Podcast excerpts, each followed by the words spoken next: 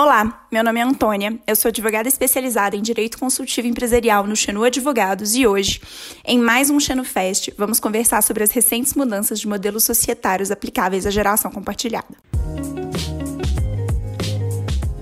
No primeiro semestre deste ano, para ser mais exato em maio, nós publicamos um texto que tratava sobre o assunto.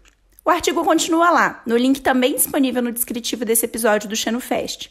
E ele explica que a geração compartilhada é a capacidade do consumidor, aderindo a uma outra figura jurídica, de gerar energia a partir do sol, injetar no sistema da distribuidora e transformar essa energia em créditos que serão abatidos de sua conta de luz.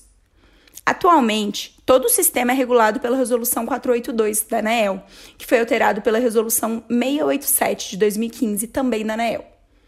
Essas resoluções são bastante restritivas, no sentido que, para a geração compartilhada, a figura jurídica que injeta energia no sistema da distribuidora deve ser uma cooperativa, quando o consumidor for quando os consumidores forem uma reunião de pessoas físicas, ou um consórcio, quando os consumidores forem pessoas jurídicas. Acontece que esse cenário vem sofrendo uma alteração muito importante. É que está em andamento o projeto de lei 5829, o Marco Regulatório da Geração Distribuída. O projeto de lei foi aprovado pela Câmara dos Deputados no dia 18 de agosto e seguiu para aprovação do Senado Federal, e depois vai seguir para a sanção presidencial. O atual texto não é definitivo, mas deve passar por pouquíssimas alterações antes de efetivamente se tornar lei.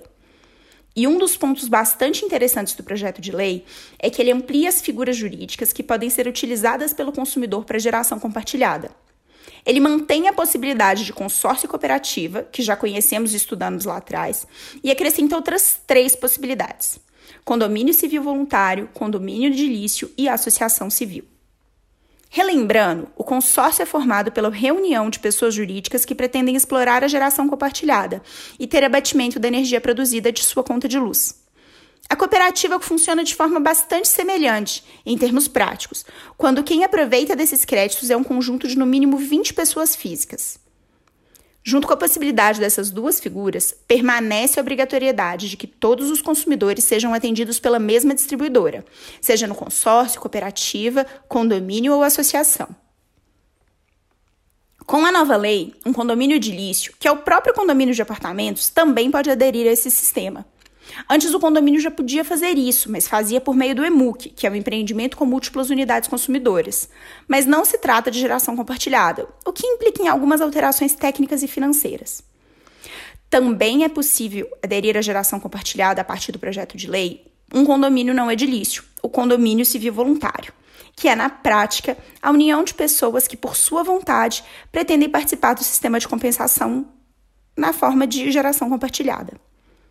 Essa união poderá, por fim, ser aderida também por qualquer outra associação civil.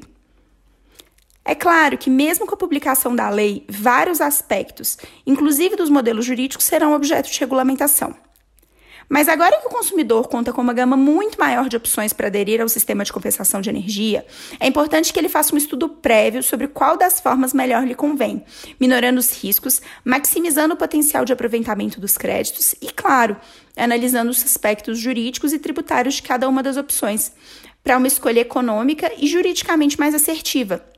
Isso vale tanto para quem passar a participar da geração compartilhada depois do projeto de lei, quanto para quem participava no antigo modelo, de forma a confirmar se essa antiga opção continua sendo a mais vantajosa.